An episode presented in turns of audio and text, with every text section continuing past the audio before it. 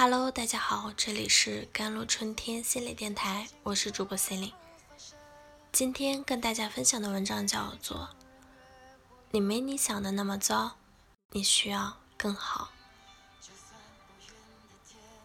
有人对我抱怨，换季的衣服好久没有进出来，终于动身去做，发现去年的衣服缺乏护理，皱皱巴巴的，我太不整洁了。他托起自己，我表达对他一贯的印象，仪表堂堂，走出去也是人模狗样的。每次出来见我们，也并没有皱皱巴巴的衣服。他狡辩道：“那是你们没见过我家里的样子。”我问他认为家里应该是什么样子，他列举一堆对自己不友好的幻想，例如。地板应该每天都是拖的，家具需要每天擦，厨房不能有油，衣物得每天熨烫。十年如新。当我听到“十年如新”时，感到有些惊悚。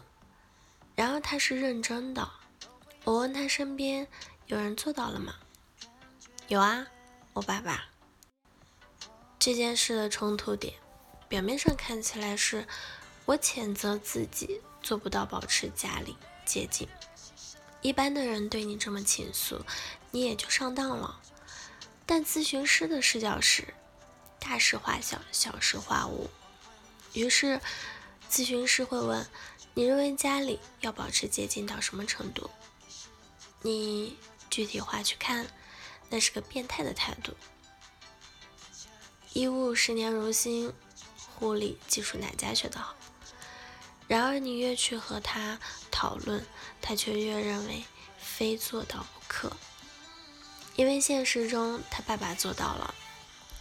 如果认同的比较顺利，他会复制他爸爸，甚至衣物二十年如新。哪个小孩愿意这么变态？所以反抗是正常的。有些孩子反抗过头了，就形成。你爱干净，我就邋遢给你看。有些起义失败，就这样下去了，就全然认同你怎么要求的，我怎么做。但是不论是反着来还是顺着来，最终都是认同了。潜意识是这样的：你要求我，我不，我要变得和你不一样，这样我才能做我自己。然而这里埋下一个不安：如果我不像你。你还会爱我吗？也许你爱我是建立在我必须听你的基础上。于是冲突形成了，一边在意识层面反抗，一边在潜意识里认同。我邋遢，但我认为我不该邋遢。无形中总有一个要求悬在那里，时刻提醒我：你应该干净一点。最终，这个要求沉下来，与我的灵魂合二为一，变成我内在对自己的要求。你不贞洁是不对的。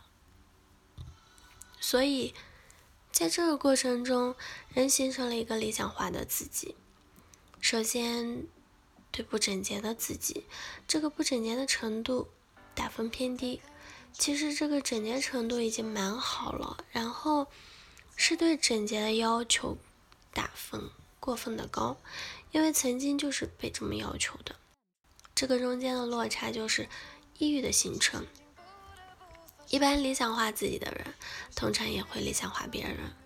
于是，在关系中，他们时常体验到失望。有很多拖延症背后的动力，是对自己完成某件事的方式产生了过高的理想化。例如。应该全神贯注，不能有一点分心；不该去聊个天、喝个水，一定要在两小时内完成；一定要获得某种收获。这个要求因为定得过高，所以很难达到。于是，为了防御理想化失败后的失望，他们就不再去做。一开始，人不太能认识到自己在理想化，尤其是有个优秀父母的孩子。他们眼睁睁看着自己的父母如此优秀，自己却达不到。你很难告诉他，是你给自己定的要求过分，因为他身边有成功案例。但通常你在指出他的要求定得很高后，他会有一个惊讶的反应。尤其你在告诉他可以去试着观察身边人，他们通常在几周后就能获得一个很好的领悟。他们通常被抑郁感所折磨，尤其体现在社会成就方面，但也会辐射到生活的方方面面，将家里的卫生维持到什么水平？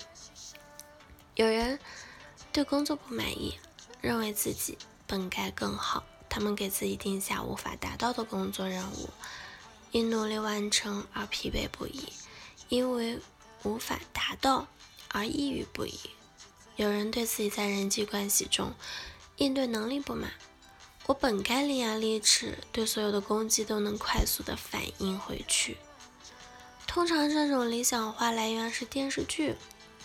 电视剧里的台词就是张口就来啊，根本不用反应。这是一个很简单的话题，但很重要。只要你看到它，你的生活也许会轻松很多。好啦，以上就是今天的节目内容啦。咨询请加微信公众号 “jlct 幺零零幺”或者添加我的手机微信号幺三八二二七幺。八九九五，我是 Celine，，我们下期节目再见。